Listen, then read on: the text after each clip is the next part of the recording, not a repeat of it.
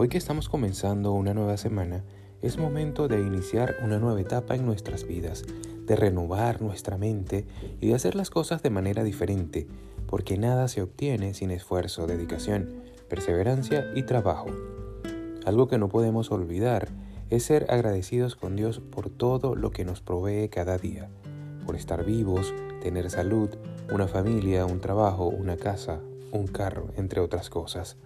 Dejemos de enfocarnos en lo que no tenemos y más bien empecemos a valorar lo que poseemos, pero principalmente valorémonos nosotros mismos, pues somos hijos de Dios, hechura suya, con talentos y dones particulares, capaces de alcanzar todo lo que nos propongamos.